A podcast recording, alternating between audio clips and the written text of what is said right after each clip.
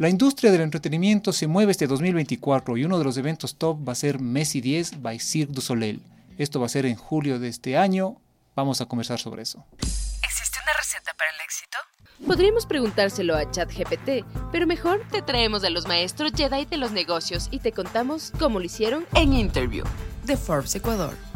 Hola con todos, estamos nuevamente aquí en el estudio de Forbes Ecuador y hoy nos acompaña Mateo Garrido, él es representante de Global Shows. Mateo, bienvenido al estudio. Sé que viene un, un nuevo show al Ecuador, tú estás ya en, el- en la industria del entretenimiento algunos años y ahora en este 2024, para julio, está un nuevo show que tiene como protagonista, digamos, a uno de los ídolos deportivos, yo digo, tal vez el más importante de lo que va este siglo. Cuéntanos, por favor, de qué se trata esta, este Bien. nuevo show que viene al Ecuador. Bienvenido. Muchísimas gracias por el espacio. Sabes que sí, estamos con el honor de tener a- al Circo del Sol de regreso al Ecuador por tercera vez. Y claro, como lo mencionabas previamente, no solo es un Circo del Sol, sino es un Circo del Sol de la mano del ídolo deportivo, seguramente del mayor de todos los tiempos para muchas personas. Es Leonel Messi. Es Lionel Messi. protagoniza un, Un- nuevo episodio, digamos, entre comillas, Del de- Circo del del Sol. Circo del Sol. Esto es una alianza creada en el año 2019. eh, se hace la premiere en Barcelona, cuando Messi todavía solo había jugado en Barcelona. Ujú. Y la historia era la vida de Messi en Barcelona. Y de cómo un niño que nace en los poteros de Rosario termina siendo el, el mejor jugador del mundo. Cosas pasan, una pandemia por ahí. Por ahí, ¿no? claro. De por medio. No permite que el show trascienda como tenía ya una gira latinoamericana y, y estadounidense ya confirmada, además de Europa también.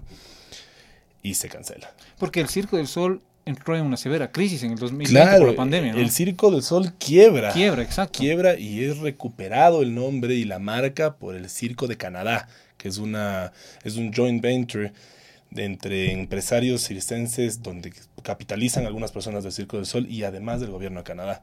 Ellos son los que recuperan recupera. a la empresa. Porque el Circo del Sol es una marca global, digamos, un espectáculo sin comparación, diría yo. Yo, yo lo vi la primera vez acá en el 2016, 2015. Sí, con corteo. Corteo, luego en el 2018 Amaluna. y ahora Messi 10 by Cirque du Soleil. ¿Qué tan complicado es armar, o no armar, producir un espectáculo de estos niveles, de esta, con esta calidad en, en un país como Ecuador? Cuéntanos, por favor. es bastante complejo desde la negociación. Entonces esto no comienza, digamos así, como un cruce de correos, como cuando traes a un artista. Voy a poner un ejemplo. Cuando se trae a Bad Bunny, el agente contacta a los promotores locales y te dice, oye, vamos a hacer Bad Bunny en tu país con un split, nos vamos a ir así y salimos adelante. Esto tiene una complejidad de años de negociación. Para que tengas una idea, el primer Circo del Sol, Corteo, se negocia y se cierra en el mes de mayo del 2013 en La Habana, en el festival Habana Broadway, un festival de, bueno, de teatro realmente, en Cuba, uno de los más importantes del mundo, y después de haber tenido tres años de negociaciones. Y se presentó en el 2015. En el 2015, en septiembre. Claro. Entonces, claro, es un proceso muy, muy largo. Nosotros, el primer correo electrónico que pusimos de Messi 10 para poder contactarnos y viajar a Argentina a negociar fue en el año 2018 cuando nos anunciaron que salía. Cuando supieron que iba este nuevo, Exactamente. este nuevo capítulo, como decimos. Ya anuncian para el 2022 la gira, porque originalmente se anuncia que comienza en diciembre del... No, en diciembre del 22. Ya. Post mundial comenzaba el primer show. Ya.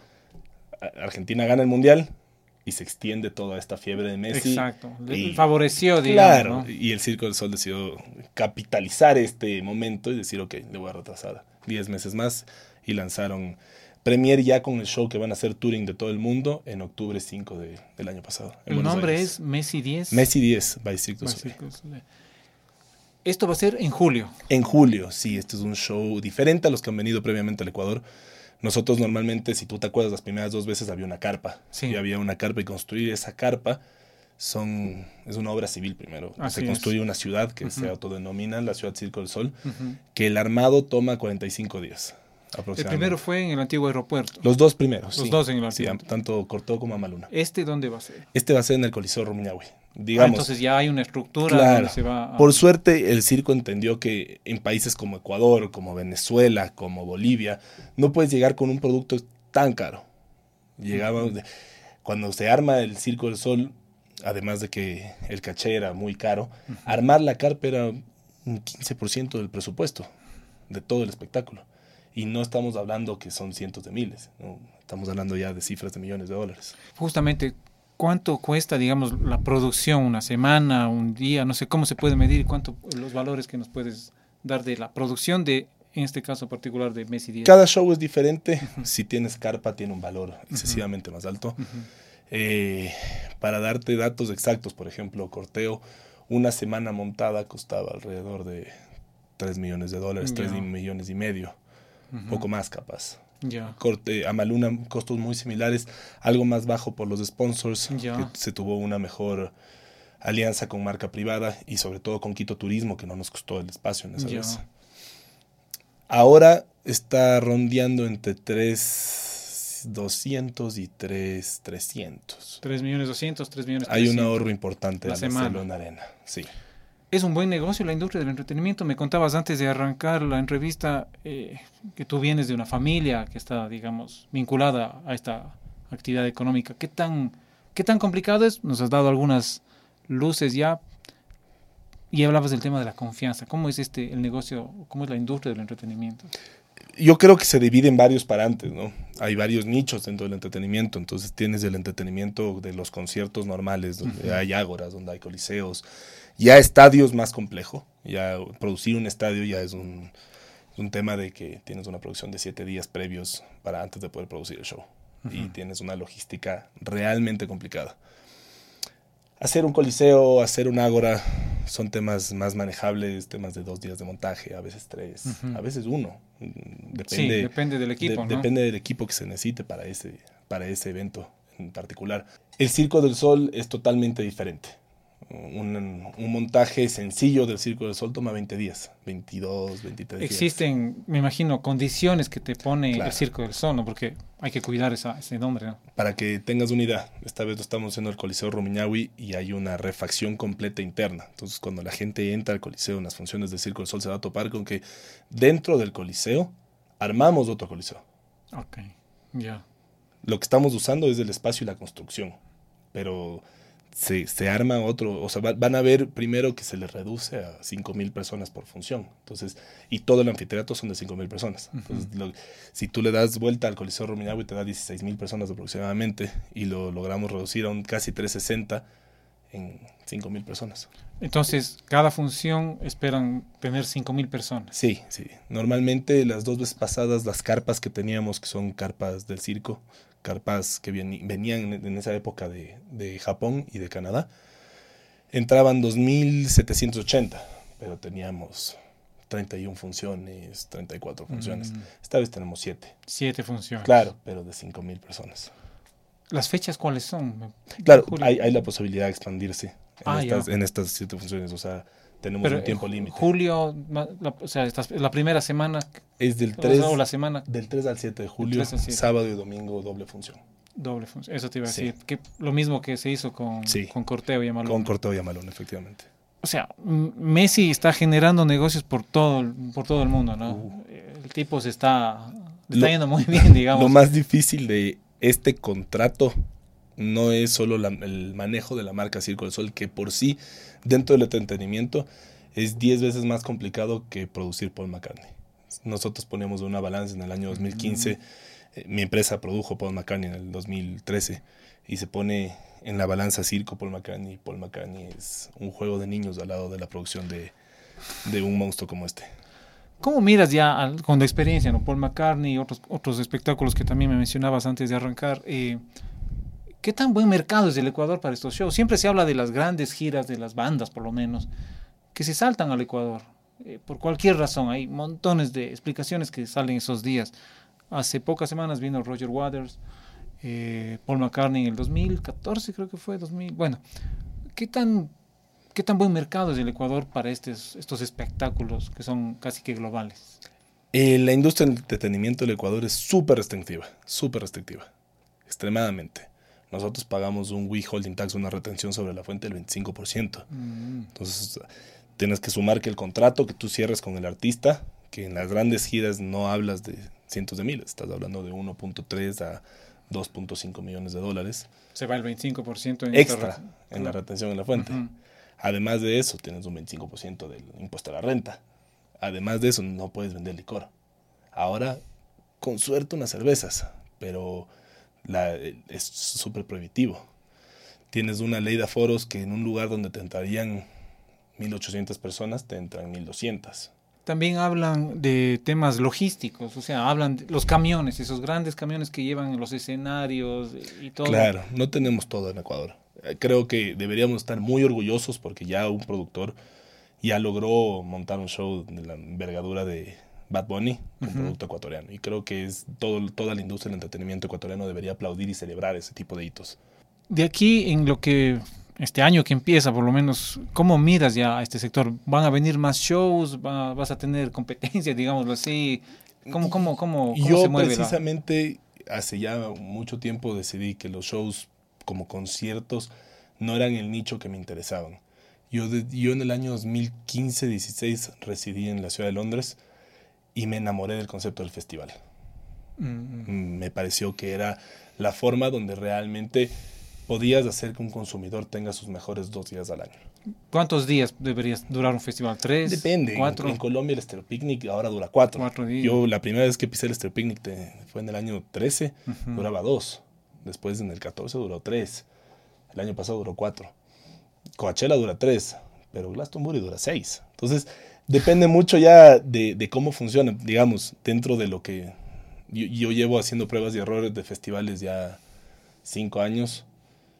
eh, y este año vamos a tener un festival muy grande cerca por anunciar.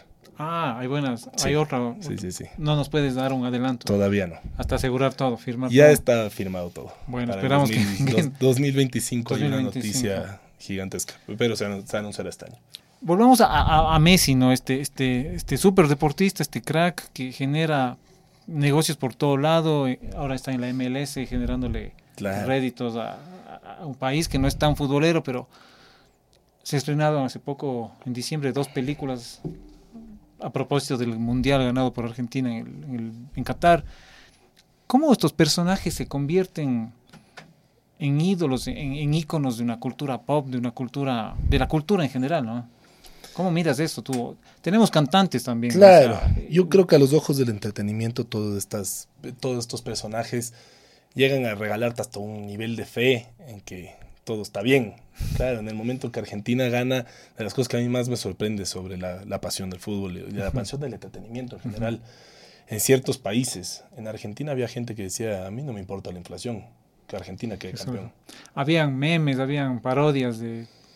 Pero yo creo que no solo se quedaba en el meme, creo que era algo de que en serio la gente lo sentía.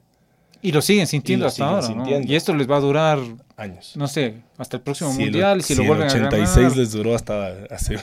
Y, y le sigue Claro, durando. El 86. Pero eso, ¿cómo repercute ya en, en, no sé, en- en el día a día de las personas? Levante el ánimo. Yo creo que sí. Y creo que justamente todos estos, todos estos espectáculos que se crean en base, con base en, en- en estos personajes, son un reflejo de lo que la sociedad pide también. De que ya no es, volviendo al ejemplo del Circo del Sol, ya no solamente queremos ver un circo místico donde la historia es el sueño de una niña o la pareja de elfos que nacieron Claro. en el... Sino en ya personajes. Claro. que conocemos. Y creo que eso fue el mayor concepto que lograron meter en marcha los Pop Art, que es la empresa de, creadora del contenido y que le entrega esto para que el Circo del Sol arme el show. Entonces, el Pop Art arma un guion y le dice, Circo, ayúdame. Ya. Ya. lo habían hecho antes con Séptimo Día, que es la historia de Soda Stereo, Stereo. que además de un musical. Pero imagínate ver un musical de Soda Stereo hecho por el Circo del Sol. Ahora que mencionas del tema, Mateo, de, de Séptimo Cielo. Soda Stereo. Séptimo Día. Perdón, Séptimo Día. También hay el Circo del Sol de los Beatles. Claro, ese se llama Magic. Eso está en Las Vegas. Y ese salió ya por lo menos unos 10 años, ¿no? Más. esto- Sí, más, más, más. debe, 2010. debe ser 2003, 2006. Entonces, son estos personajes eh, de la vida real que uno se los puede encontrar con suerte en alguna cafetería, en algún lugar en el mundo, pero que conectan con la gente. Es mucho más, no sé si para el Circo del Sol, no sé que te han dicho ellos, es más más potente o más, más real, siendo tal vez redundante, hablar de Messi, hablar de Cerati, hablar de Paul McCartney. ¿Cómo es esto? Yo de- creo que es una nueva tendencia porque el circo en sus inicios... A ver, el circo tenía dos reglas. Cuando yo, la primera vez que conversé con ellos, ellos siempre fueron muy empáticos en decir esto. No animales Mm, y no mentir. ya, Entonces ellos no mienten en sus historias. Entonces, todos son mitos que, que tienen una trascendencia fuerte en, en- en- en la historia en general. Entonces, ¿a qué me refiero con esto? Por ejemplo, vámonos a O. O que está en Las Vegas, que es un show lleno de agua. Que Ujú. en sí muchas de las partes son maniobradas con agua. Ya. Eso Está en el Velacho, si no estoy mal. Te, te habla de la, del, del- del místico de... No me acuerdo qué dios era, pero es de un dios griego ya, en cómo él luchaba. Entonces, te hablan sobre una base histórica. ya, Lo mismo pasa con estos personajes. Cuando sale Love de los Beatles o creo que es Dance It, el de Michael Jackson. Claro, te están contando, no es una historia cronológica, es una historia sobre hitos. Es lo mismo lo que está pasando con Messi ahora exacto. en el show de Messi, yo tuve la suerte de poder verlo, comienzas viendo primero cosas que nunca había visto en un Circo del Sol. Y por este trabajo he tenido que viajar a ver circos por todas las partes que, que he Ah. podido. He visto muchos, muchos shows. Y este ya tiene mucha tecnología, ya está adaptado a cosas de locos. Tiene un brazo metálico que se supone que es la máquina. Entonces llega un niño a jugar PlayStation. Ujú. Es un acto que, me- que se me quedó muy grabado. Y comienzas a jugar PlayStation en, el- en- en- en esto y era Messi versus Machine. Comienza el- el- la sincronía y claro, Messi le ganaba a la máquina. Pero la máquina no estamos hablando que era una mesa, era un brazo metálico de 5x5. Y eso lo vamos a ver. Eso también lo vamos a ver acá. acá. ¿Qué tan complicado es la gente del Circo del Sol? ¿O no es tan complicado? No sé, hay exigencias, condiciones, es una marca que hay que cuidar, como decíamos hace un momento. ¿Cómo es una negociación con ellos? Yo no creo que sea tan complicado per se. Creo que si uno sabe seguir el manual de marca de ellos, los problemas son mínimos. Creo que en Ecuador somos expertos en improvisar también, y esa ha sido parte del folclore que ha tenido que vivir el circo en Ecuador. Imagínate que en el año 2018 se venía, bueno, comienza un show y cae una lluvia de locos Ya. y me dice el DOD, que es Director of Duty, en cada show tienes uno, Ujú. tengo que cancelar este show. Y yo le digo, no, no puedo. Porque claro, a mí una cancelación me, me costaba un montón de plata y tenía que además reagendar y la gente, había mucha, era sábado, mucha gente de provincia estaba acá. Y me dice, es que en el manual dice que si el rayo cae a tantos kilómetros de distancia, se tengo que cancelar. Y claro, nosotros somos recursivos. Nosotros llamamos, antes que llamar al INAMI o cualquiera de estas entidades, llamamos a alpinistas. Eh, ¿Crees que pueda afectar? No, no va a afectar. ¿Por qué? Por esta explicación. ¿Puedes venir? Estoy ahí en 20 minutos. ¡Ping! Ah, Y un alpinista que había Llega un estado... montañista. Claro, un montañista le dice, es absurdo lo que estás diciendo. O sea, tu manual está bien para Canadá, pero para ah, Ecuador no. claro. ah, o sea, esas particularidades. Claro, nosotros en Ecuador improvisamos muy bien, sabemos con responsabilidad dentro de todo. A ver, ¿quién mejor que un alpinista, un montañista para decirte esto es peligroso o no? Que se juega la vida en las montañas con rayos. Bueno, en este caso vamos a estar en el Coliseo. ¿no? Esta, esta vez mucho más tranquilo. Esta vez hasta logramos insonorizar el techo. O sea, dentro del Coliseo van a haber mejoras impresionantes. Dos baños los remodelamos para que la arena Ah, esté qué bueno. al- a la altura de un Circo del Sol. Claro. Vamos a tener un tapis rouge decorado por Mónica y Cayetano. Ya. Un tapis rouge es del área VIP, Ah, qué bien. de alfombra roja en francés. Entonces va a estar va a estar acomodado como si estuvieras en Orlando o en Las Vegas. En la parte de afuera tendremos el área de concesiones con una carpa preciosa. Entonces va a ser un show de calidad. O sea, va- van subiendo como que la, la, la vara cada vez va quedando más alta. Sí, cada vez intentamos que las experiencias sean mejores. Como te digo, justamente dentro de nuestra agenda está comenzar con el mundo de los festivales y eso solo son experiencias. No es la música es lo secundario, lo principal es las experiencias que generan y este show para nosotros ha sido generar una mejor experiencia para los consumidores. Ya el consumidor no solo quiere ver circo, ya lo vio dos veces. Sí, esta vez estás hablando de Messi, eso te da un, la marca más poderosa del mundo seguramente, pero ahora estamos jugando con qué experiencias mejorar para que el consumidor tenga un momento único. Messi debe haber visto el show. Messi estuvo en Barcelona, estuvo en Buenos Aires, estuvo en Salta, creo que le gusta, ha ido ya tres veces. Qué bueno, qué bueno. Mateo, bueno, muchísimas gracias. No sé si nos quieres dar alguna indicación final para ir ya preparándonos. Faltan algunos meses, pero a veces el tiempo pasa, pasa rápido. El show va a ser en julio en el Coliseo Rumiñahui. Del 3 al 7. Del 3 al 7 de julio. Realmente agradecerles por el espacio, contarles que las entradas están reaccionando muy bien. Entonces, si están interesados en ir, creo que es un muy buen momento para hacerlo. Eh, con Banco tienen hasta seis meses sin intereses. El que quiera diferir. Eh, desde hasta el valor de las entradas, no sé si tenemos la mínima es de 60 dólares, que es una entrada lateral en la segunda fila, en la segunda parte del, coliseo. Está muy bien vista y evidentemente la experiencia VIP con una super carpa, un trato espectacular, Mónica y Cayetano, cócteles. ¿Y esa esa VIP en cuanto 250. 250. Entonces pasamos desde 600, desde 60 hasta 250. Perfecto, Mateo. Muchas gracias por, por, acompañarnos y bueno, estaremos atentos a esta, a esta novedad que nos, Esperemos que, nos dijiste. Listo. Gracias, Mateo. A ti, gracias. ¿Existe una receta para el éxito?